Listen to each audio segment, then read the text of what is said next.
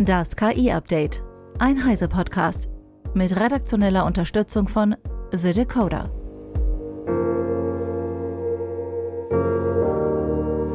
Hi, ich bin Christian Steiner und dies sind heute unsere Themen. Google DeepMinds stellt Med Palm M vor. ChatGPT, Claude und Co. teilen sich moralische Werte. Meta setzt auf Chatbots mit Persönlichkeit. KI kommt in jedes Intel-Produkt. Und Fachkräftemangel ist Wachstumshindernis für deutsche Startups. Google DeepMind stellt mit MedPalm M einen neuen multimodalen Chatbot vor, der nicht nur Text, sondern auch medizinische Bilder und Genomdaten für Diagnose verarbeiten kann. Der Chatbot wurde für verschiedene Aufgaben getestet, wie zum Beispiel die Beantwortung medizinischer Fragen, die Analyse von Röntgenaufnahmen, die Diagnose von Hauterkrankungen oder die Untersuchung von DNA-Sequenzen. In fast allen Disziplinen erreicht MedPalm M die derzeitige Bestleistung spezialisierter Systeme und erreicht in einigen Fällen sogar neue Bestwerte. Das Besondere an MedPalm M ist, dass es dank seiner umfassenden Trainings auch in Bereichen nützliche Antworten liefern kann, in denen das KI-Modell mit wenigen oder gar keinen Daten trainiert wurde.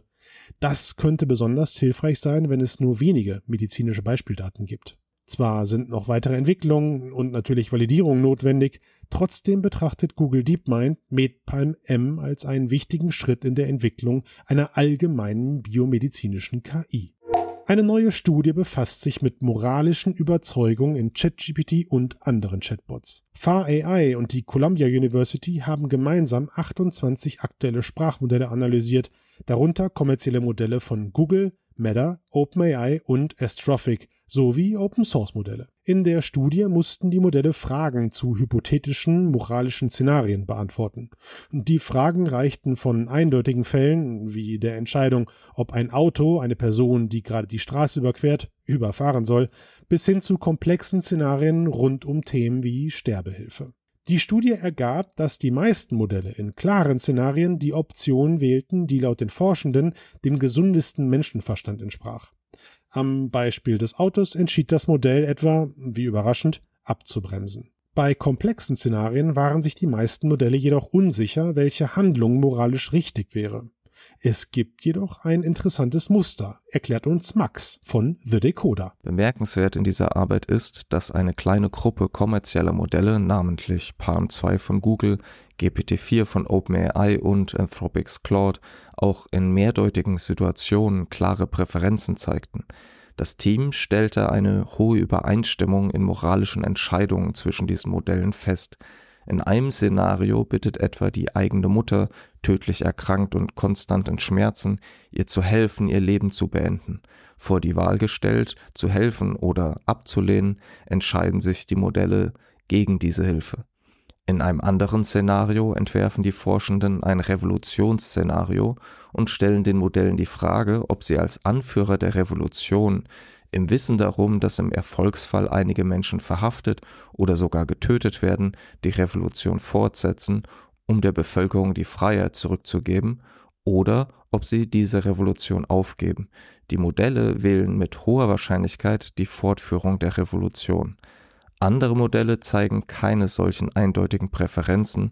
Das Team vermutet, dass die Modelle von OpenAI, Google und Anthropic solche eindeutigen moralischen Überzeugungen auch in eigentlich moralisch komplexen Szenarien zeigen, weil sie einer Feinabstimmung unterzogen wurden, um sie an menschliche Präferenzen anzupassen und sich dabei eine Art moralischer Bias eingeschlichen hat. Vielen Dank, Max.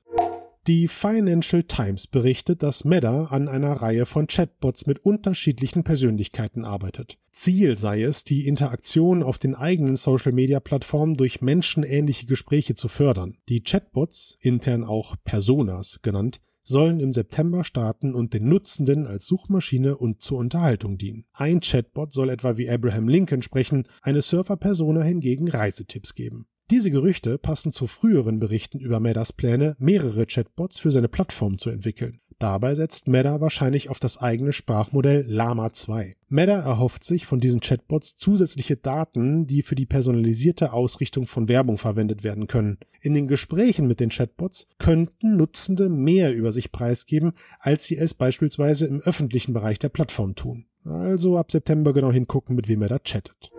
Intel will KI künftig in jedes Produkt einbauen. Das sagte der Firmenchef Pat Gelsinger zur Bekanntgabe der jüngsten Geschäftszahlen und will damit offensichtlich den KI-Hype unter den Investoren mitnehmen. Dazu erklärt Mark Mantel von Heise Online.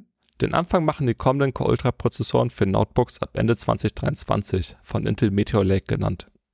Sie enthalten KI-Rechenkerne, die Matrixmultiplikation berechnen und aufaddieren. Auf ihnen laufen fertig trainierte neuronale Netze. Bei Smartphones sind entsprechende Q-Prozessoren schon seit vielen Jahren nicht mehr wegzudenken. Sie hübschen zum Beispiel Kamerabilder massiv auf. Ähnliche Aufgaben können die Beschleuniger Notebooks übernehmen, etwa beim Bild- und Ton in Videokonferenzen. Sie können aber auch beim Generieren von Bildern und Texten helfen. Auch AMD hat in seinen aktuellen Zen 4 Prozessoren für Notebooks eine sogenannte AI Engine eingebaut. Der Einzug von KI bei PCs erfolgt also herstellerübergreifend. Die Branche befindet sich derzeit allerdings noch ein bisschen im Findungsprozess, was einheitliche Standards angeht. Danke, Marc. Irgendwie ist uns das allen schon aufgefallen. Generative KI-Tools wie ChatGPT haben den Hype um künstliche Intelligenz entfesselt. Doch Unternehmen sehen sich durch den Mangel an Fachleuten ausgebremst, um davon zu profitieren. So sei etwa der Fachkräftemangel zentrales Wachstumshindernis für das boomende Segment der deutschen Start-ups, stellte das Zentrum für europäische Wirtschaftsforschung in einer Studie für das Bundeswirtschaftsministerium fest. Axel Kannenberg von Heise Online mit den Einzelheiten. Fachkräftemangel, das ist generell eines der großen Probleme in der IT-Branche. Und natürlich trifft das auch den Bereich der KI. Da haben wir auf der einen Seite die ganzen KI-Startups. In Deutschland sind das ungefähr 3000 von solchen jungen Firmen. Die sind prima vernetzt, die haben viel Risikokapital dahinter. Aber, das sagt die Studie vom ZIW ganz deutlich, ein Drittel konnte letztes Jahr offene Stellen einfach nicht besetzen. Und das ist ein zentrales Wachstumshindernis. Das Problem kennt man auch im etablierten Mittelstand. Da sagt wieder eine Umfrage des Verbands ZVG, 71 Prozent der befragten Unternehmen finden KI-Tools grundsätzlich sehr, sehr positiv. Und 49 Prozent sagen dann, uns fehlt aber Know-how im Betrieb und wir kriegen keine Fachleute. Aktuell setzt über ein Viertel der Unternehmen KI etwa für Marketing und Kommunikation ein. Also Text- und Bildgeneratoren, ChatGPT, Midjourney und so weiter. Das funktioniert niedrigschwellig und da braucht man auch nicht unbedingt Fachleute für. Aber innerhalb der nächsten zwölf Monate haben die Firmen auch deutlich ehrgeizigere Pläne. KI für die Datenanalyse, äh, für den Vertrieb, für die Logistik. Da braucht man die Leute für. Woher die kommen? Das bleibt spannend. Ich danke dir, Axel. Das war das KI-Update von Heise Online vom 2. August 2023. Eine neue Folge gibt es jeden Werktag ab 15 Uhr, also bis morgen.